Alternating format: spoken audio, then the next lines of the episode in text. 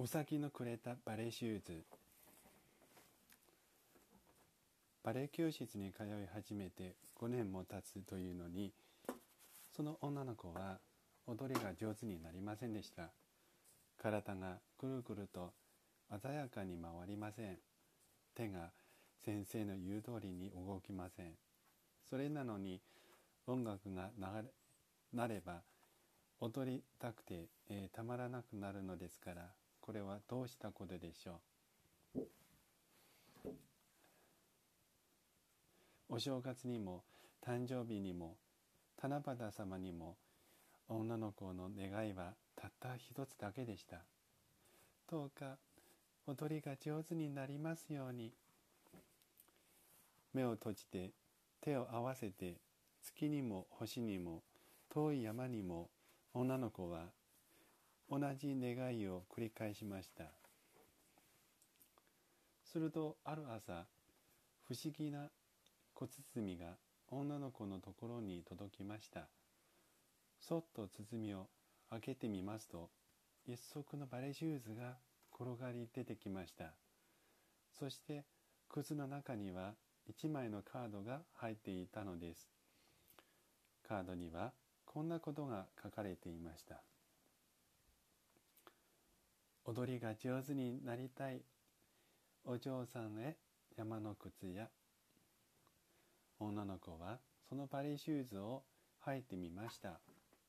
すると不意に、えー、体が、えー、軽くなって足が、えー、一人でに跳ね上がって思わず外へ、えー、飛び出した女の子の耳に遠い風の音が聞こえてきました。小鳥の声も聞こえてきました。お母さん誰かが呼んでるわ。私ちょっといてくる。女の子はそう言うと山の方へ駆け出しました。そうして山の道をどこまでもどこまでも登って行きますと大きな桜の木の中に靴屋がありました。店の中ではお先が一生懸命仕事をしていましたこんにちは。私にバレシューズを送ってくれたの。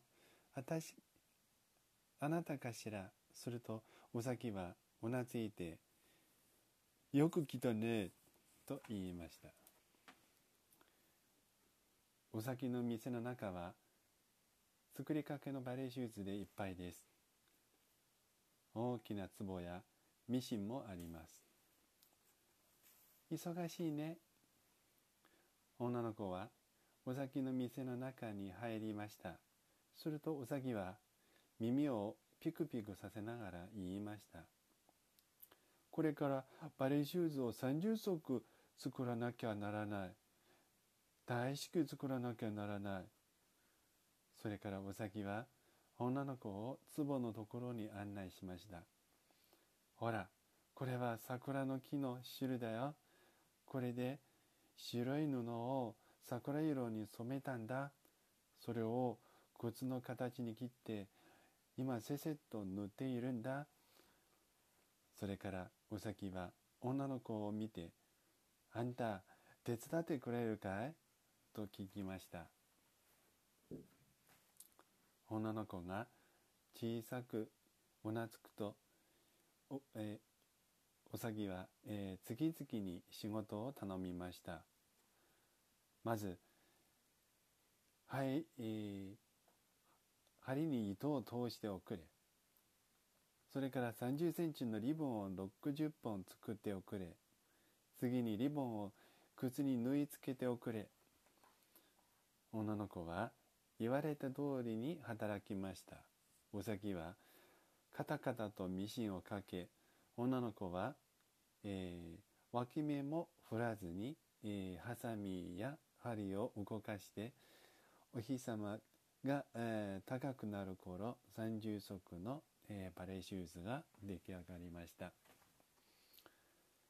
こんなにたくさんのバレーシューズ誰が履くの？女の子は目を丸くしました。お先バレエ団のお先たちが履くのさお先の靴屋がそう答えた時店の前にはもうバレエ団のウサギたちが集まって口々に尋ねるのでした靴屋さんバレエシューズはできたかしら30足全部できたかしら今日の練習に間に合うかしら？ウサギの靴屋は30足のバレエシューズを店の前に並べました。バレエ団のウサギたちは大喜びでバレエシューズを履きました。すると音楽が聞こえてきました。ウサギの楽団が演奏を始めたのです。ウサギたちは音楽に合わせて踊り始めました。はじめはスキップ。軽やかにスキ軽やかに。私も入れて。女の子はバレエ団の仲間に入りました。バレエ団のウサギたちは踊りながら、えー、拍手しました。そしてまたスキップスキップ。どんどん速くどんどん高くそれから手をつないで大きな輪を作りぴょんと飛んではゆらゆら揺られてつき、えー、妻たちしてはくるくる回り風になって蝶になって花びらになって本当です。女の子はお先たちと一緒に走る時自分の体が、えー、透き通ってきて確かにいい風になったと思いました。お先たちと一緒に飛び上がる時体がとても軽くなって確かに、えー、蝶になったと思いました。そしてくるくる回る時は体中が、えー薄桃色に染まって桜の花びらになったと、えー、ように、えー、思われるのでした。そうして踊って踊って踊り続けて、えー、日が暮れる頃女の子は不意に自分の体が崩れていくような気がして草の上に座り込みました。すると辺りはもう薄紫そして誰もいませんでした。あんなにたくさんいたバレエ団のウサギたちは一匹もいません。ウサギの靴屋もありません。